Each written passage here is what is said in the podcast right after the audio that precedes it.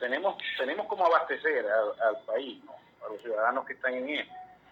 Supongamos que 30 millones de habitantes, nosotros tenemos como poderlos abastecer en este momento. De hecho, entre carne y leche nunca ha habido desabastecimiento. Ahora, el tema es el poder adquisitivo del, consumidor venezolano. ¿Estará consumiendo el venezolano los requerimientos básicos que tiene la FAO?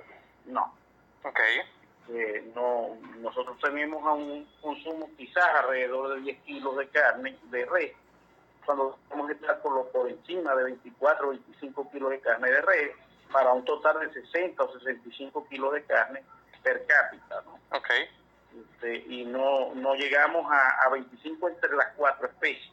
Okay. Por, el poder adquisitivo del ciudadano venezolano. ¿no? todos tienen para poderse comer la carne que necesitan o que requieren, o las proteínas que se requieren, y todos tienen para tomarse los lácteos o consumir los lácteos que requieren. Entonces, bueno, en el término de que si mañana todos tuvieran poder adquisitivo para poder consumir lo que se requiere según los requerimientos mínimos que tienen estos organismos internacionales en la tabla de alimentación, quizás nos las diéramos un poco duras,